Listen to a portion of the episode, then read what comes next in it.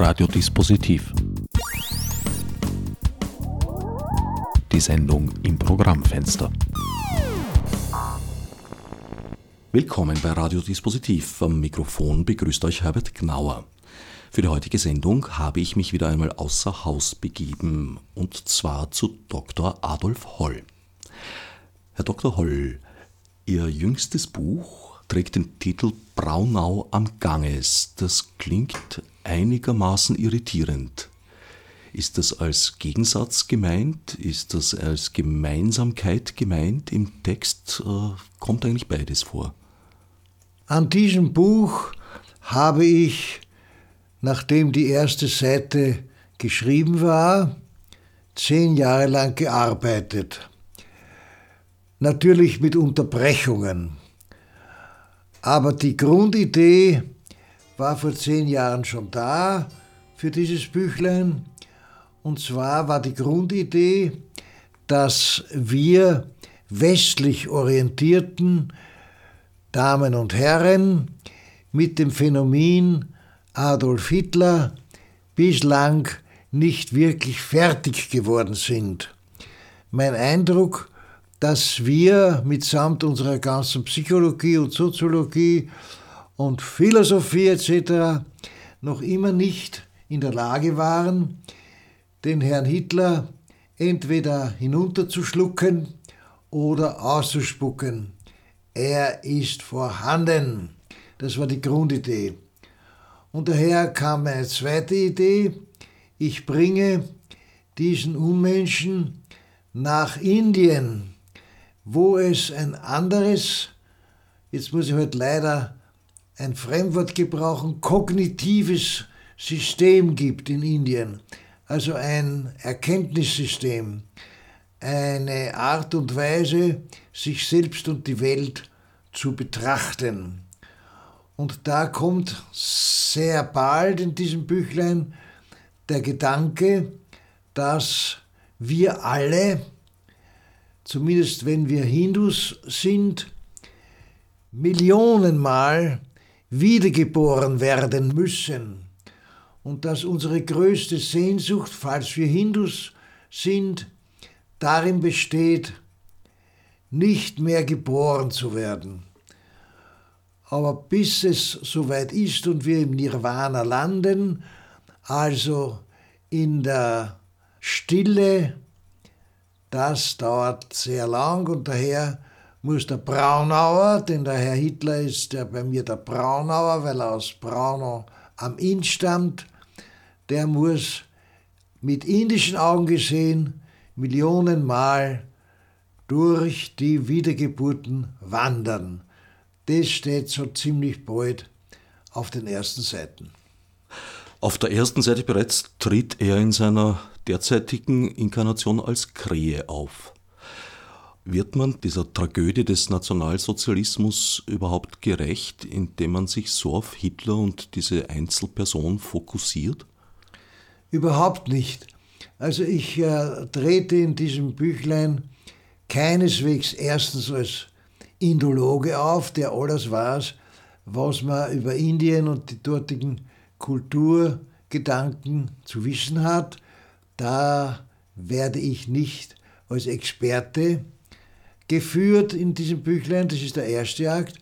Und der zweite Akt ist, ich äh, gebe auch nicht vor, dass ich den Schock, den das Volk der Dichter und der Denker, wie man gelegentlich ja sagt, nämlich die Deutschen, und sind die Österreicher auch dabei, dass man dem jetzt diesen Schock beseitigen kann durch 120 oder 140 Seiten. Das wäre lächerlich.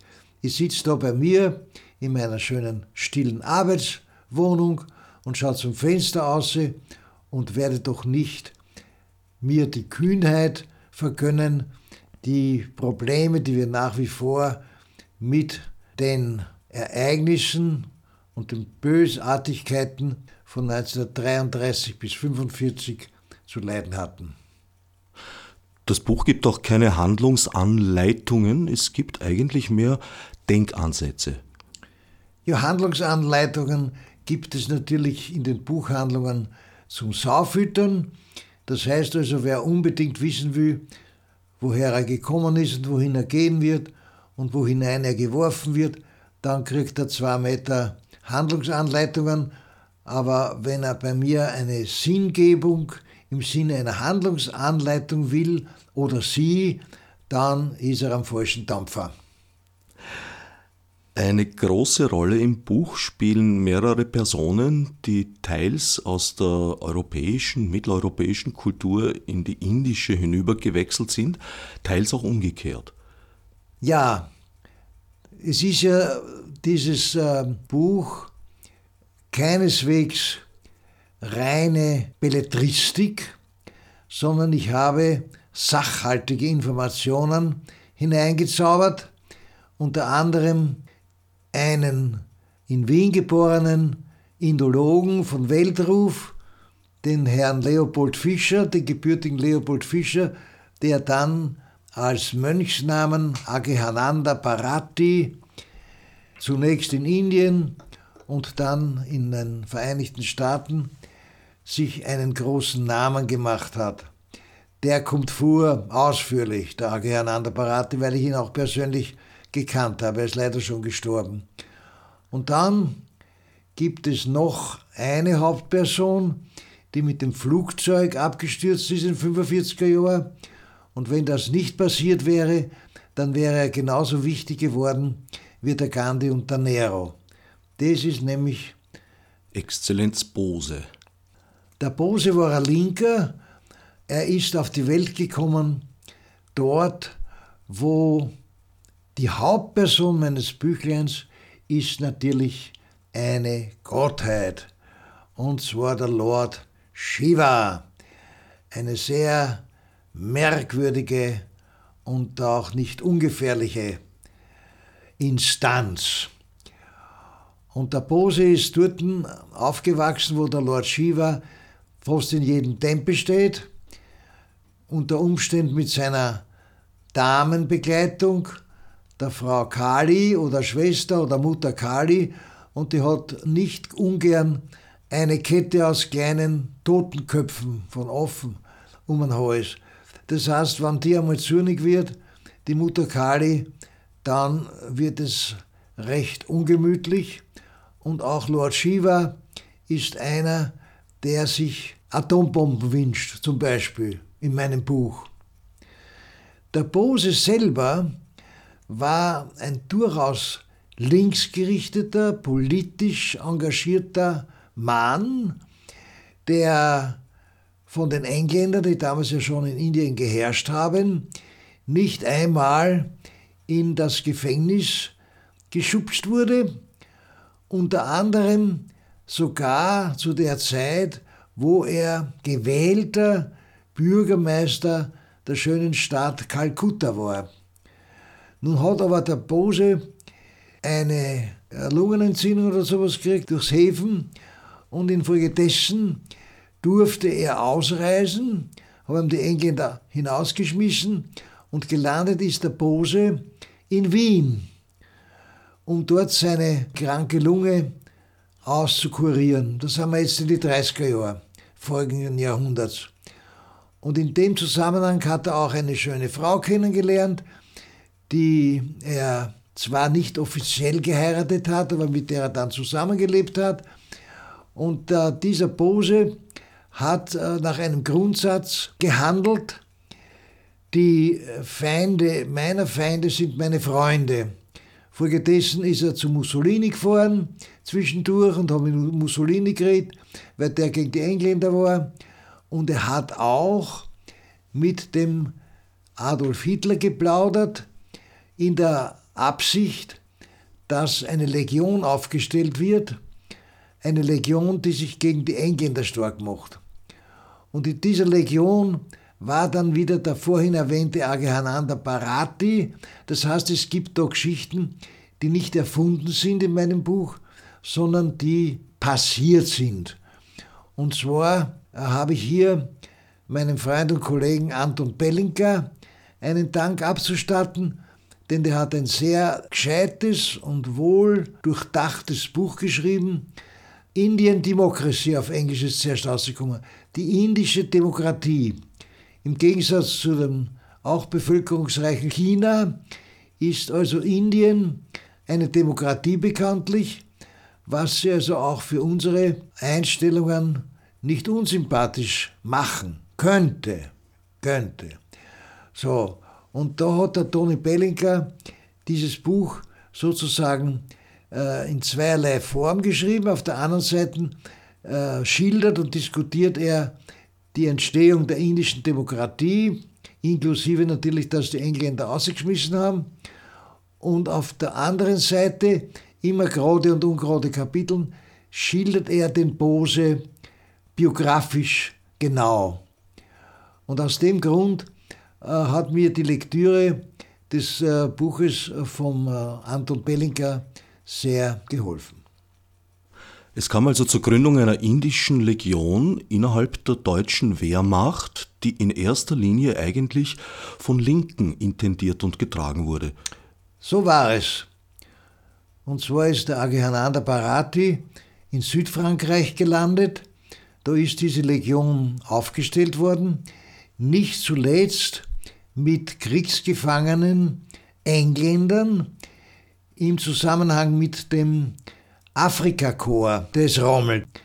Und die sind äh, ausgesucht worden, diese äh, Kriegsgefangenen, ob sie eine indische Sprache beherrschen. Und sind dann in diese Legion eingerutscht von Bose. Und der Barati, also der, der spätere Indologe, ist auch gesessen in Südfrankreich und hat auf seinen Einsatzbefehl gewartet, der aber nie kam. Das heißt, er ist dann in Kriegsgefangenschaft gekommen und ist dann in Wien gelandet und hat ein bisschen Indologie studiert. Der Barati. Also ich würde nicht äh, weiter gern reden, weil sonst werden die Damen und Herren, die da zuhören, nur lauter Namensnennungen äh, ein bisschen unruhig werden. Sie haben vorher das gänzlich andere Lebenswahrnehmungssystem in Indien erwähnt. Sie teilen Wahrnehmung generell in drei Systeme eigentlich ein. Das Realsystem, das Schattensystem und das Verklärungssystem. Realsystem, Schattensystem, Verklärungssystem, das steht wirklich drin. Und zwar autobiografisch jetzt äh, habe ich das hineingeschmuggelt, das äh, Schattensystem, weil mir in der Nacht einmal geträumt hat und nur dazu auf Englisch. Call the Shade System. Ruf das Schattensystem. Ich bin in der Früh munter geworden und äh, habe zu meiner Lebensgefährtin gesagt, stell dir vor, was mir erträumt hat. Und sie hat gesagt, es hat nicht dir geträumt, sondern es hat mir geträumt. Das hast du übernommen in der Nacht. Kurz und gut, wir beide können als Zeugen auftreten, dass dieser Zuruf, Call the Shade System, uns beschieden war, uns beiden. Und daher ist es für mich natürlich ein Hammer gewesen beim Schreiben, Call the Shade System, denn ich habe ja vom Hitler des Öfteren geträumt. Der hat mir ja sogar seine Telefonnummer verraten. Und das war allerdings ein Trick, ein falscher Trick. Aber das ist, steht auf einem anderen Kapitel, steht, glaube ich, eh drin. Kurz und gut, das äh, Schattensystem kommt bei mir in eine gewisse Würde hinein, die Traumwelt, das ist das Schattensystem.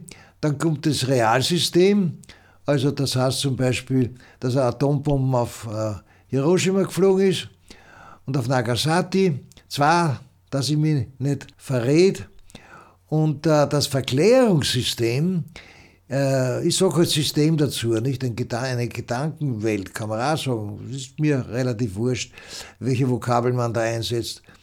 Aber sie sollen sozusagen die äh, Leserschaft, mein Publikum, eigentlich ein bisschen schockieren und zum Nachdenken anregen oder sich zu ärgern anregen. Hauptsache, sie lesen weiter. Und daher ist die Sache mit dem Verklärungssystem äh, natürlich religionswissenschaftlich unterfüttert. Das heißt also, es gibt in der Kulturgeschichte der, jetzt sage ich einmal, Primaten. Und äh, wir Primaten neigen dazu, das behaupte ich einfach, frech Hinterwelten zu entwerfen. Also das heißt, wir halten es einfach in unserer Haut nicht aus, wenn wir nicht uns beziehen können auf etwas Höheres von mir aus, könnte man sagen, auf Götter zum Beispiel. Und da unterscheide ich wiederum, das sage ich noch gleich, bevor ich es vergiss, ein Gott, viel Gott, null Gott. Das ist mir Glück, dass ich den Nullgott einbringe von den von die Buddhisten. Das heißt also, wenn wir nur beschäftigt sind, wir Primaten, da gehören die offen durchaus dazu. Wenn wir nur beschäftigt sind, uns die Nahrung ins Goschel zum Schirm und äh, ein bisschen Freude zu haben an dem, was wir noch machen können, zum Beispiel eine Liebe machen, dann wird uns irgendwie ein bisschen fad. Wir brauchen etwas Zusätzliches. Dazu sage ich Hinterwelt. Das ist eine, eine Formulierung, die natürlich also auch von Friedrich Nietzsche stammen könnte. Also das heißt, wir nehmen zum Beispiel, das ist in so gut wie allen Zivilisationen nachgewiesen, menschlichen Zivilisationen, wir nehmen zum Beispiel Zuflucht zu bewusstseinsverändernden Substanzen. Ein Schluckerl Wein oder ein bisschen ein Haschisch, was da alles gibt. Das heißt, wir brauchen das, damit wir nicht an Langeweile sterben. Das heißt mit anderen Worten, ohne bewusstseinsverändernde Gaben ist kulturgeschichtlich in der menschlichen Gesellschaft nichts zu machen. Das steht einfach fest. Da, da brauchen Sie nicht mit dazu, das kann man also nachlesen. Mit anderen Worten, das Verklärungssystem wird dadurch in Marsch gesetzt, dass man ein bisschen außer sich gerät. Als Mann oder Frau, möglicherweise und vielleicht sogar starkerweise von Kindern, denn die Kinder haben noch nicht diese scharfen Trennungen zwischen Traumwelten und Realwelten. Also die können zum Beispiel manche Sachen wahrnehmen, wo die Großmutter sie wundert.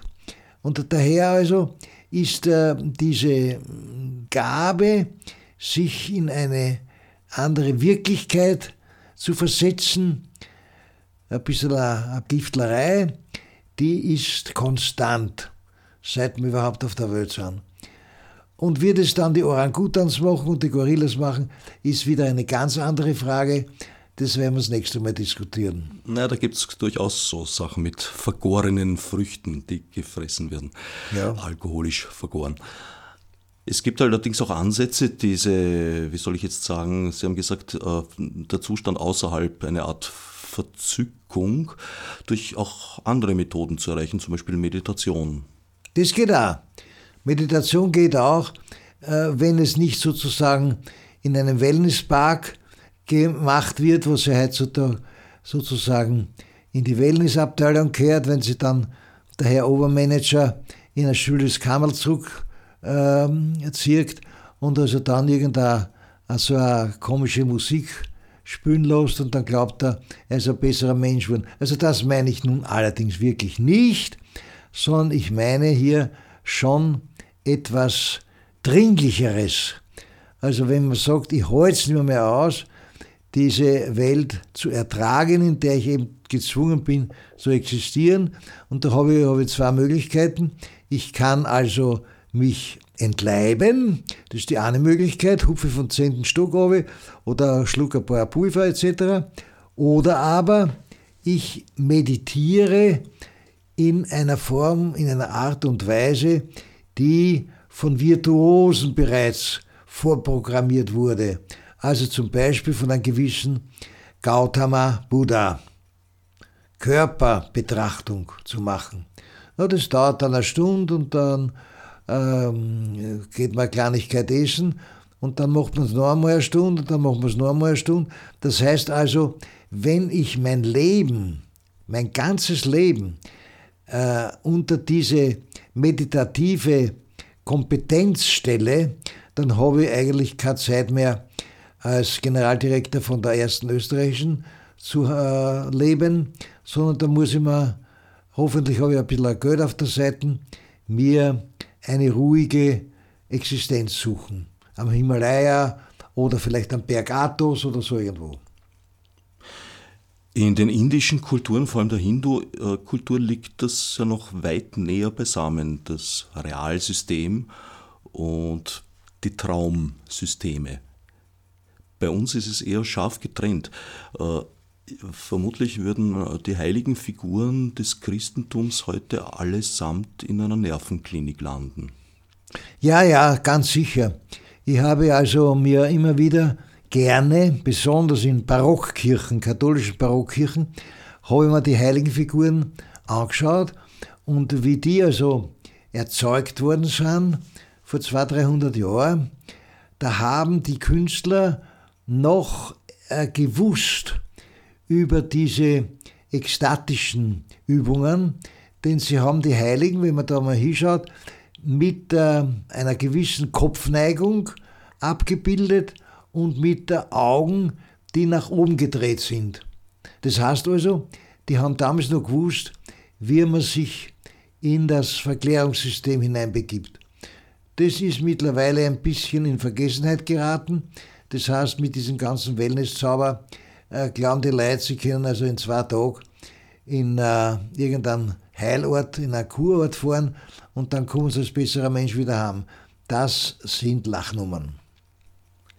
Sie reden, wie ich weiß, aus eigener Erfahrung. Sie fahren ja selber ganz gern von Zeit zu Zeit in ein Wellness-Center. Aber ja, natürlich. Ich fahre ich fahr also eigentlich jetzt schon etliche Male äh, nach Italien hinunter.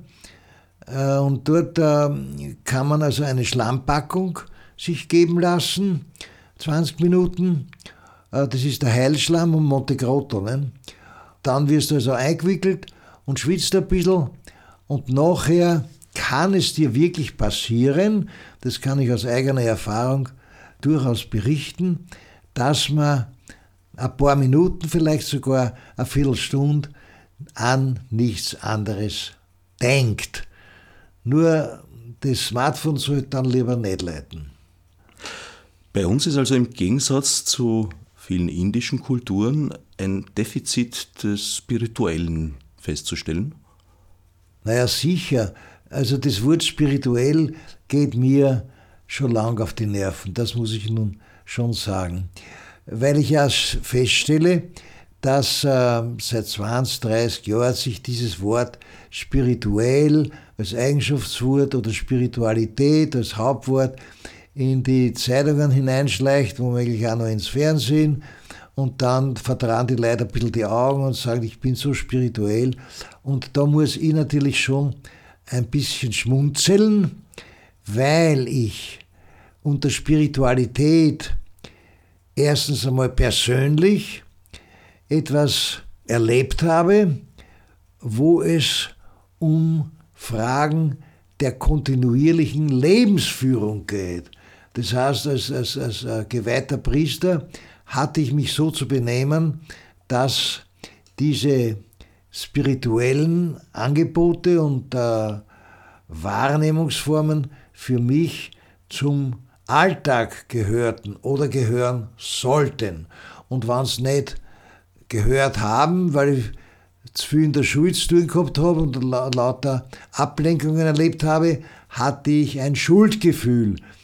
Ich glaube, dass diese, diese Wortwahlen von Spiritualität, die sich da eingeschlichen haben, bei uns im Deutschen und natürlich auch Französisch und Italienisch und in Englisch Spirituality, dass das eigentlich aus einer gewissen Verlegenheit gekommen sein konnte, wenn ich nicht mehr gern Religion sage, weil ich dann immer gleich an Kirchen denke, also an Institutionen an Apparate, an äh, Geld auch, an Vorschriften, an Regeln, die einem als Kind eingehämmert wurde oder eingetrichtert wurden. Äh, da ist ein bisschen Religion, das Religionsvokabel, in Missgetritt gelangt, insofern auch nach dem Zweiten Weltkrieg, denn da sind wir schon wieder beim Herrn Hitler, der hat ja auch äh, zu verantworten gehabt. Wie geht das?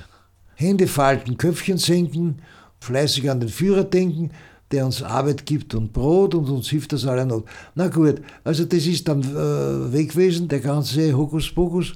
Und äh, die Religion, also die, in Europa die evangelischen und die katholischen Großgebilde, äh, haben irgendwie ein bisschen blöd aus der Wäsche geschaut, weil sie haben sich gegen den Hitler nur in Ansätzen zur Wehr gesetzt, sonst haben sie die Goschen gehalten, wollten also nicht ins KZ kommen.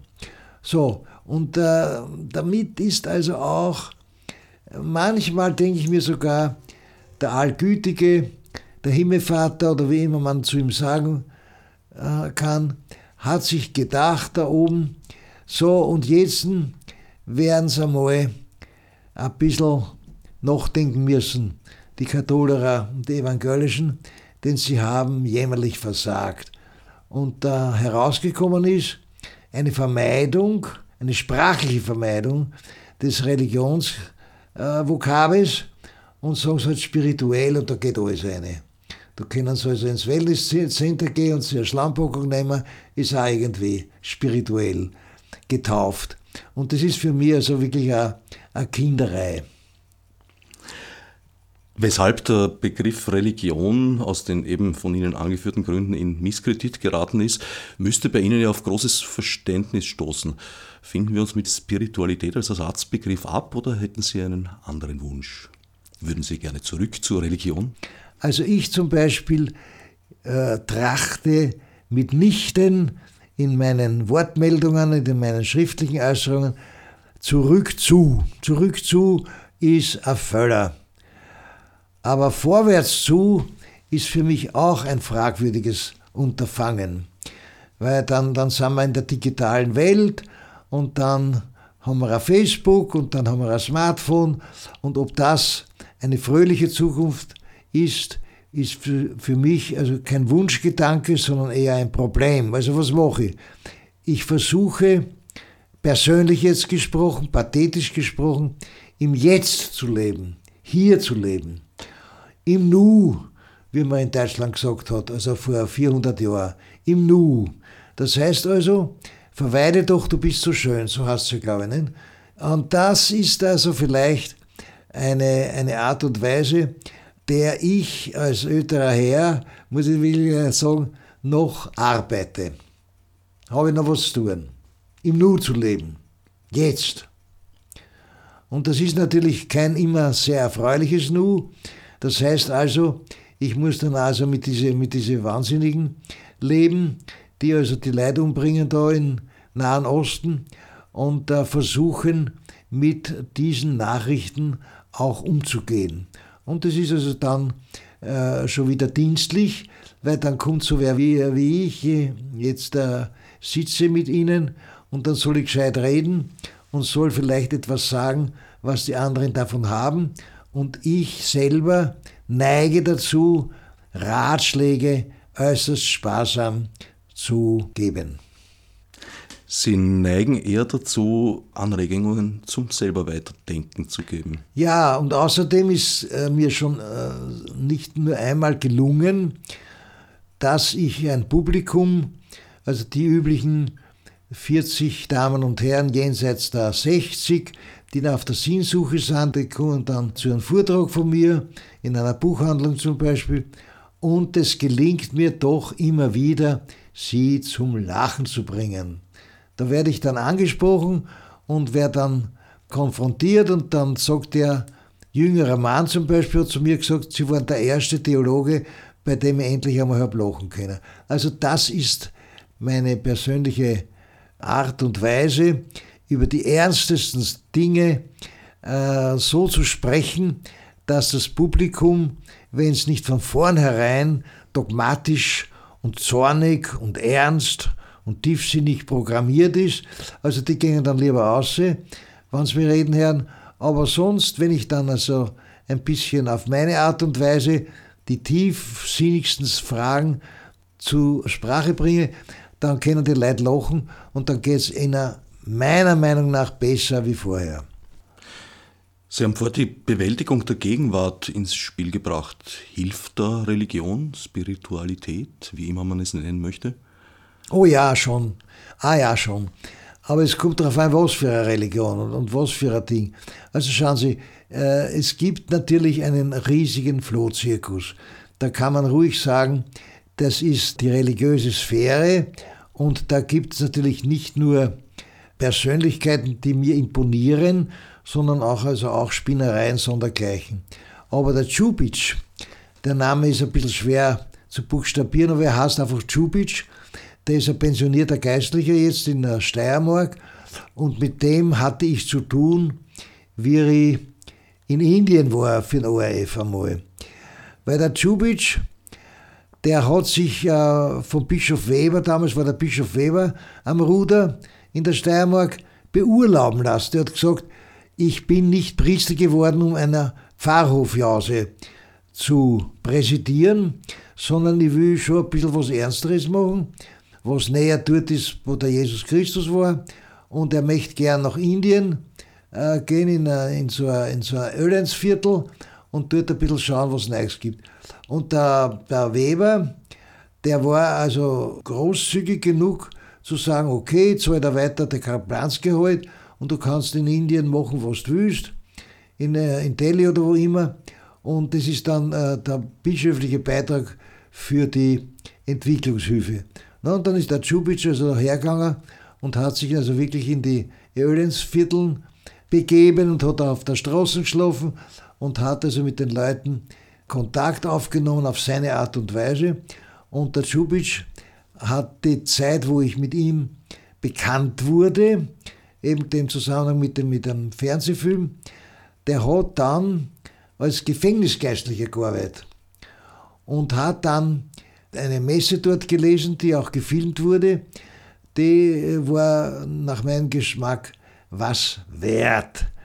Nämlich, diese jungen Männer lagen zum Teil auf Matratzen, also auf, auf, auf, auf Fetzen, weil sie in die Knie geschossen worden sind von ihresgleichen, also Rauschgift-Schießereien, beziehungsweise Polizeischüsse, immer ins Knie.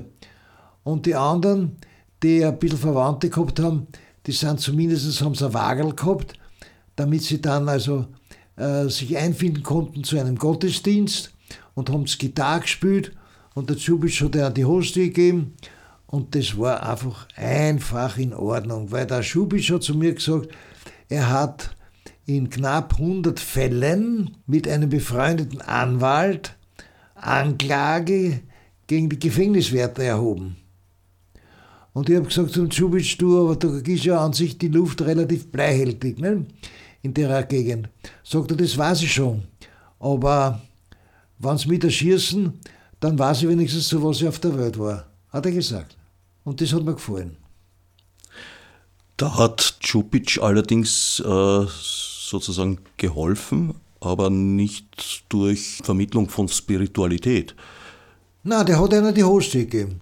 Dazu war er da, ne? der war ein geweihter Priester und hat gesagt, das ist mein Leib, das ist mein Blut und das dürft ihr da essen und da geht es euch hoffentlich besser, so ungefähr, aber sehr nebenbei. Also der hat sich irgendwas angezogen, so irgendein Quandel, was er irgendwie als Priester erkenntlich ihn machte. Ich war auch dabei, ich kann mich gut erinnern. Ich habe eher mal Kreuzel auf die Stirn gemacht. Schau, dass du noch ein bisschen lebst, so auf die Art. Das war, das war einfach nicht pathetisch. Also natürlich war es ein, ein religiöser Rahmen, weil es war ein Mess, wie man früher gesagt hat. Nicht eine Abendmahlsfeier oder so was Geschwollenes, sondern einfach ein Mess. Der hat ein Mess zelebriert in so einem Häfen, in so einem Gefängnis. Und äh, das sind also 20 Männer gewesen und äh, die haben dann ein bisschen Gitarre gespielt und er hat ein bisschen was dazu gesagt, sehr sparsam, sehr keusch, hätte ich fast gesagt. Und hinter ihm, wenn ich es ein bisschen so ausdrücken sollte, hinter ihm ist der Chef gestanden. Ich sage gelegentlich sage ich Chef, nicht der, der Jesus Christus, der wirkliche Jesus der hat ihm sozusagen über die Schulter geschaut, weil der, den haben sie schließlich endlich auch umgebracht. Ne? Ich meine, ich bin, ich bin also kein Demonstrant, kein hauptberuflicher Demonstrant, äh, nicht mehr und so Sachen, das sind für mich also äh, fremde Sachen. Äh, sondern ich sitze einfach, und das ist natürlich eine angenehme Daseinsform, in meiner, in meiner Schreibstube und, und schaue zum Fenster aus und schreibe was. Und äh, mit der, nicht einmal Gewährleistung, aber es gibt immer noch ein paar Leute, so, momentan sind es vielleicht 1000 oder 2000, die das äh, lesen und dann äh, besteht eine gewisse Hoffnung meinerseits, dass die Leute zum Denken angeregt werden, zum Denken. Von mir brauchen sie nicht beten lernen, weil wenn sie beten wollen, dann sollen sie einen Rosenkranz beten, da brauchen sie mich nicht dazu, sondern zum Denken angeregt und äh, auch zum Zweifeln angeregt werden. Denken heißt Zweifeln. Das heißt also, ich bin also ein stadtbekannter Zweifler, aber die Leute wissen, ich habe einen religiösen Kern. Die sagen das zu mir. Und die sagt dann drauf, jetzt mache ich eher aufmerksam, ich gehe in keine Kirche mehr. Das habe ich aufgegeben. Seit ich aus Amt und Würden äh, entfernt wurde, sagen sie, ja, das kann nicht schon sein. Aber sie sind und bleiben ein religiöser Mensch. Sagen die Leute. Also die verwenden dann auf einmal jenes äh, bisschen heikle Wort mit Religion. Und äh, was die anderen von dir halten, das könnte ja auch die Wahrheit sein. Also so marschiere ich halt weiter. Wenn ich Sie recht verstehe, spielt bei Ihnen eigentlich die Anregung zum Widerspruch eine weit größere Rolle als zum Beispiel der Trost. Ja, ein Tröster, als Tröster bin ich eigentlich nicht bekannt geworden. Na, na, das bin ich nicht. Bekannt geworden bin ich eigentlich durch eine gewisse Neigung zur Aufmüpfigkeit. Also wenn mir was nicht recht ist, in dem Sinne, dass ich angelogen werde, angeschmiert wäre, wie man in Indien, wie man in Indien gesagt, wie man in Wien sagt, und dann wird mir gesagt, du bist Priester auf Ewigkeit nach der Ordnung des Melchisedech, dann wird es schon langsam für mich unerträglich und ich durchkreuze diese pathetischen Sachen, ich durchkreuze sie. Und die Leute haben was zum Lachen.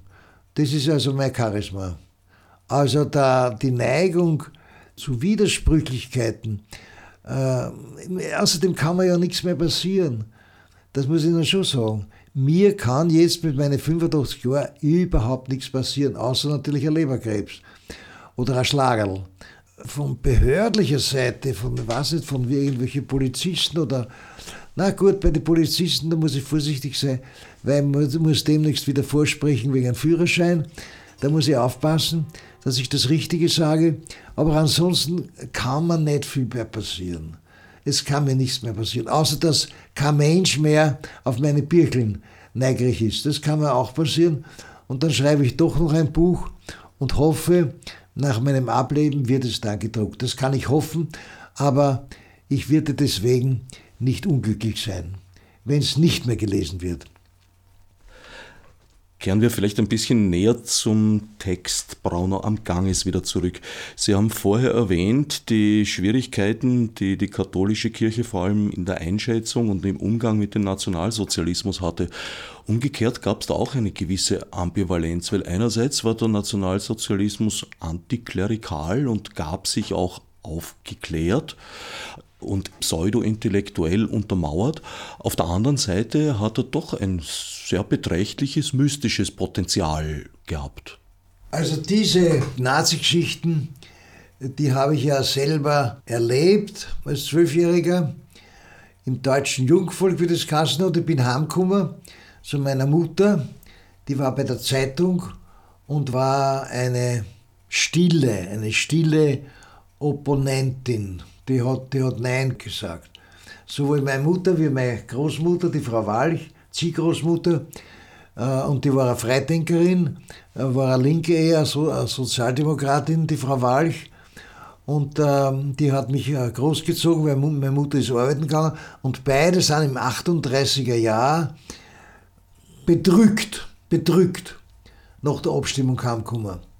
Nicht der österreichische Episkopat alle österreichischen Bischöfe haben im 38er Jahr, wie der Hitler gekommen ist, eine Aufforderung veröffentlicht, Ja zu sagen zum Herrn Hitler. Und haben also ihren, ihren Aufruf noch mit Heil Hitler unterschrieben, die, diese Gestalten. Und da ist meine Mutter heimgekommen und die Frau Walch bedrückt, weil sie gewusst haben, das kann nicht gut ausgehen. Und ich bin dann äh, pflichtgemäß zum deutschen Jungvolk eingeschrieben worden mit zehn Jahren und bin dann heimgekommen zu meiner Mutter und habe gesagt, Mama, das hat sie mir später erzählt, ich habe das längst vergessen gehabt, Mama, jetzt kommt das tausendjährige Reich. Und meine Mutter war vorsichtig, weil blöd wie ich bin, da soll ich das vielleicht auch bei deutschen Jungvolk, was meine Mutter gesagt hat, hat sie zur Antwort gegeben, nur Gott ist ewig. Eine kluge Antwort. Also diese Infektion durch diese tausendjährigen Reichsgeschichten, die also aus einem Buch stammen, das wir heute noch in der Bibel zu lesen haben, nämlich in der Apokalypse, in der sogenannten geheimen Offenbarung, das wirklich gefährlichste Birchel im sogenannten Neuen Testament. Das haben wir damals eingeimpft bekommen, die Sache mit dem tausendjährigen Reich. Und äh, insofern äh, sind die Hitlerburm keineswegs nur auf und nieder und, äh, und exerzieren und Geländespiel machen, sondern wurden auch Gedanken transportiert. Nur ich habe dann, also mit 13, ich habe schon ziemlich bald überlauert, dass da irgendwas nicht stimmt, aber das ist eine, wieder eine ganz andere Geschichte. Der Mystizismus innerhalb des Nationalsozialismus. Ja, den gibt's, den gibt's. Ich kann das nur auswendig. Deutschland, heiliges Wort, du voll Unendlichkeit. Das war, äh, das war ein Mystizismus. Äh, und außerdem haben wir natürlich auch das gesungen, dass wir die Fahnen schwingen soll. Und wie wir eingegangen sind oder eine marschiert sind am Heldenplatz, da haben wir auch wieder ein Gestanzel gesungen, das habe ich schon wieder vergessen. Es war natürlich auch, ah ja, es fällt mir wieder ein, hart wie Kruppstahl, zäh wie Leder und was noch? Flink wie Windhunde. Das haben wir auch noch gelernt. Es gab Slogans, die überhaupt sofort den jungen Burschen eigentlich eingeleuchtet haben. Also es wurde von dir etwas verlangt. Und zwar im Namen, im Namen des Führers. Mein Führer. Ich höre den Goebbels noch schreien, mein Führer und solche Geschichten. Das heißt, es sind natürlich, ja, wie sage ich natürlich, Religionsreste, also Hingabereste, Glaubensreste in diesen Faschismen Trinkwesen, denn ich darf uns daran erinnern, das ist auch mittlerweile schon ein bisschen in Vergessenheit geraten, credere, obedire, combattere. Das ist auf Italienisch gesagt. Credere heißt glauben, obedire heißt gehorchen und combattere heißt kämpfen. Und wer hat das gesagt? Ein gewisser Mussolini. Das heißt also, die, der Glaubensgehorsam ist sozusagen in äh, Restformen in diese faschistischen Geschichten reingekommen. Weil sonst äh, wäre es ihnen schwer gefallen, legitim aufzutreten als Heilbringer. Heil. Muss dir vorstellen. Heil Hitler. Das heißt also, ich bringe euch das Heil. Sonst ohne mich warst krank. Und ich bringe dir jetzt das Heil. So auf, auf die Art haben schon gearbeitet. Oh ja. Also Hitler wurde zur messianischen Figur stilisiert. Ja, zweifellos. Es gab gewissermaßen darüber hinausgehend auch noch sehr starke Verbindungen zu Okkultismus. Da wurde nach dem Heiligen Gral gesucht, da waren die Arianer tätig.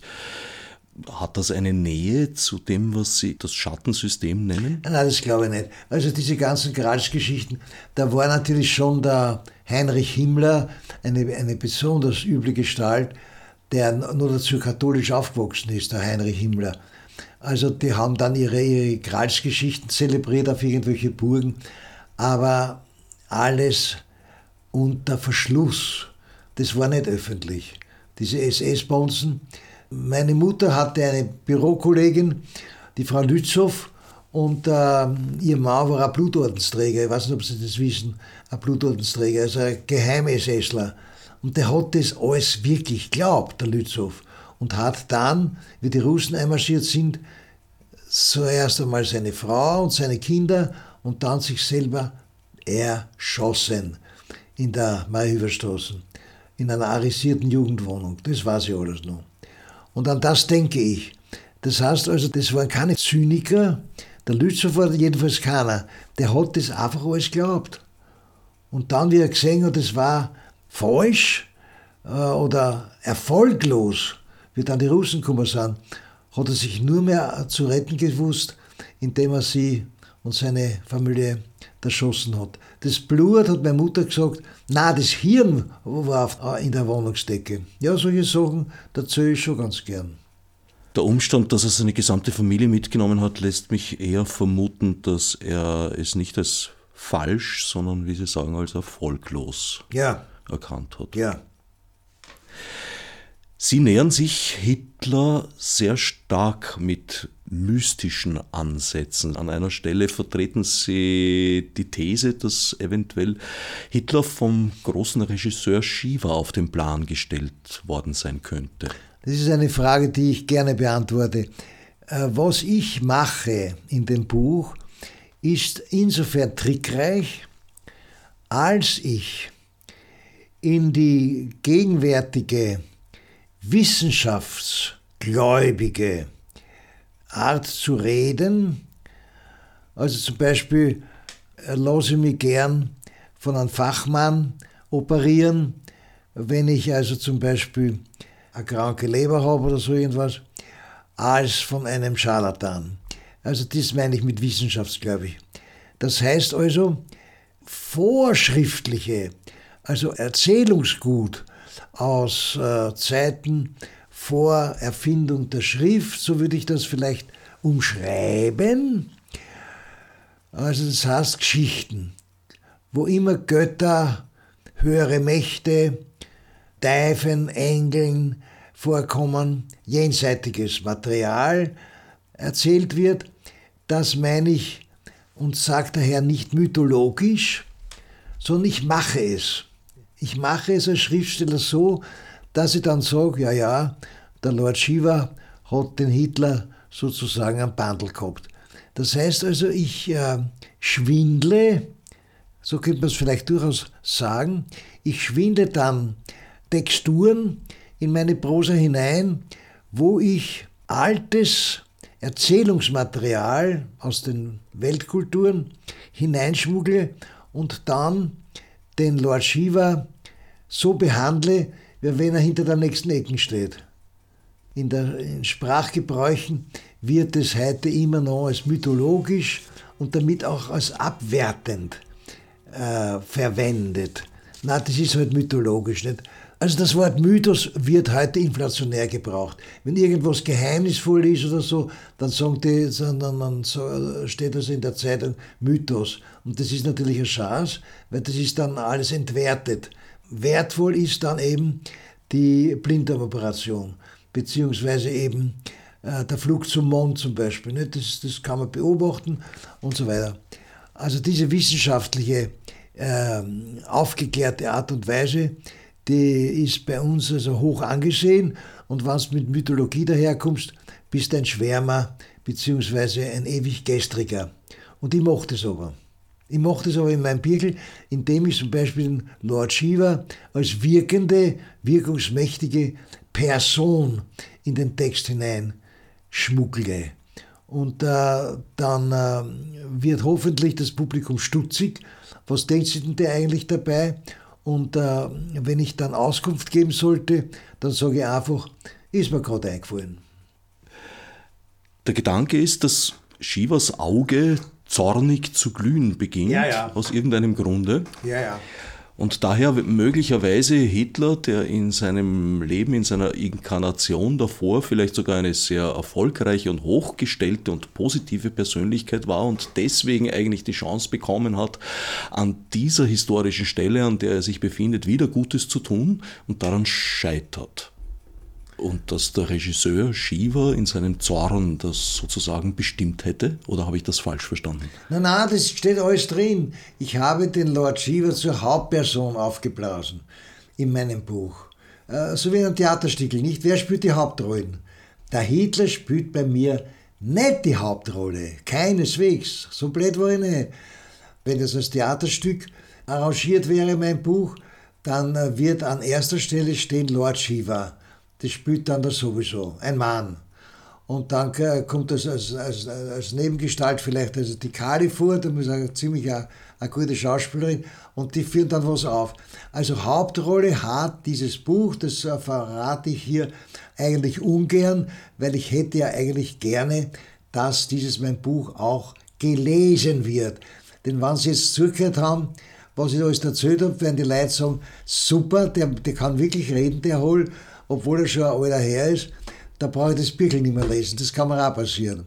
Also zu viel will ich nicht verraten. Aber sicher ist, dass der Lord Shiva, gibt es ihm den? Das lernen bei uns die Kinder schon in der Schule. Gibt es das Christkind? Ja oder nein? Nein, sagen dann die älteren Kinder. Das sind die Eltern und die gehen ins Geschäft und lassen den kaufen und dann zünden sie den Christbaum an oder die Kerzen besser gesagt und dann ist das Christkind schon wieder weitergeflogen. Also solche Geschichten. Und äh, auf diese Art und Weise schmuggle ich wie das Christkind den Lord Shiva eine und mache ihm zur Hauptperson mit all seinen negativen Eigenschaften. Das ist ja kein Gutmensch, der Shiva. Kein oh, strahlender Held. Na, der ist weder ein strahlender Held als sonst was. Nicht? Und äh, außerdem ist er ein Weiberheld sondergleichen, solche Sachen. Sondern der wird bei mir zur Hauptperson aufgeblasen, obwohl die Frage zulässig ist, wenn man also westlich imprägniert ist, gibt es den überhaupt?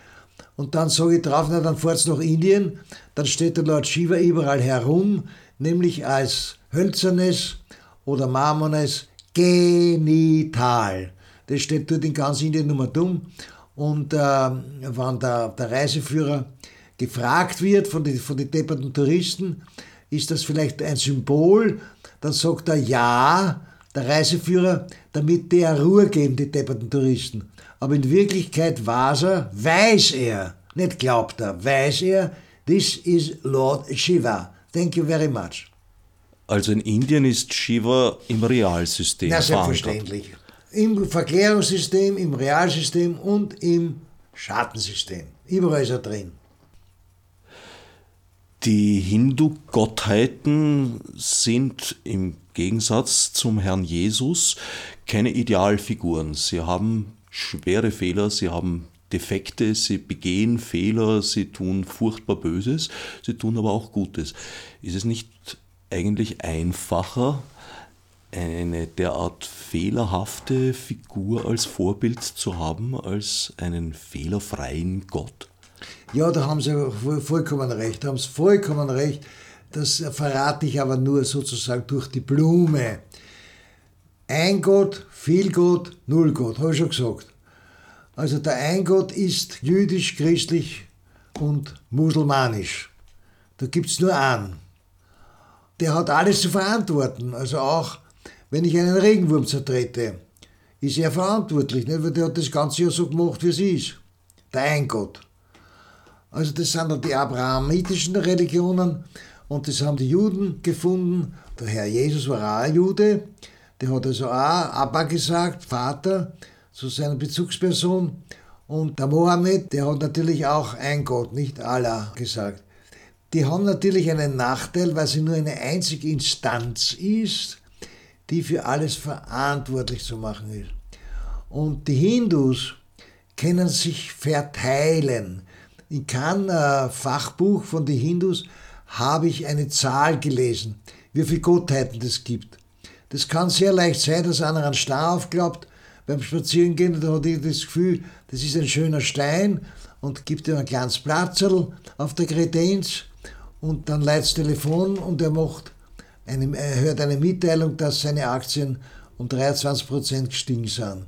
Gerade in dem Moment, wo er dem Stein ein Plätzchen eingeräumt hat, dann sagt er, na gut, tadellos, hat er schon wieder einen Gott mehr.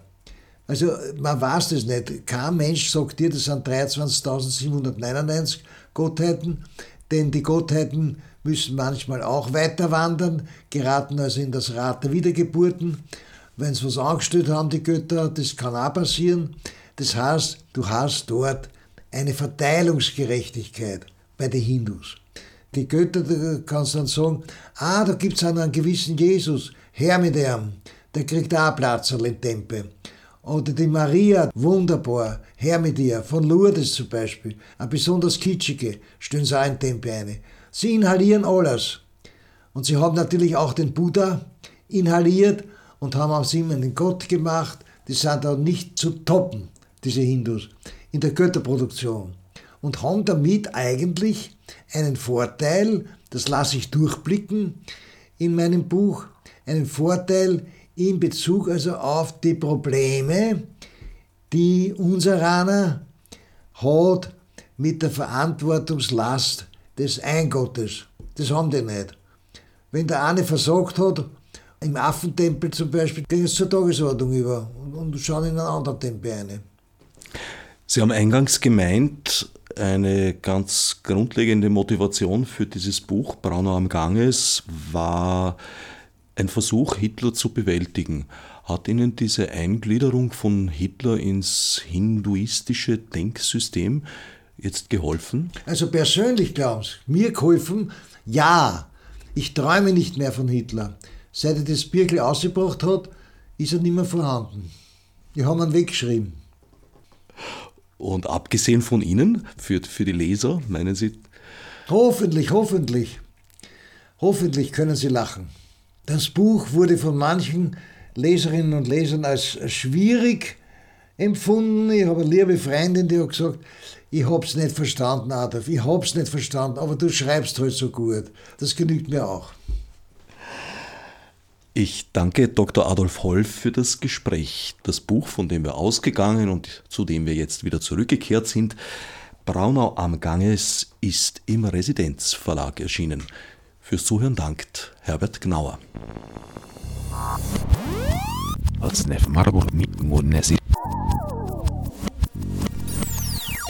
Fichte subsidiar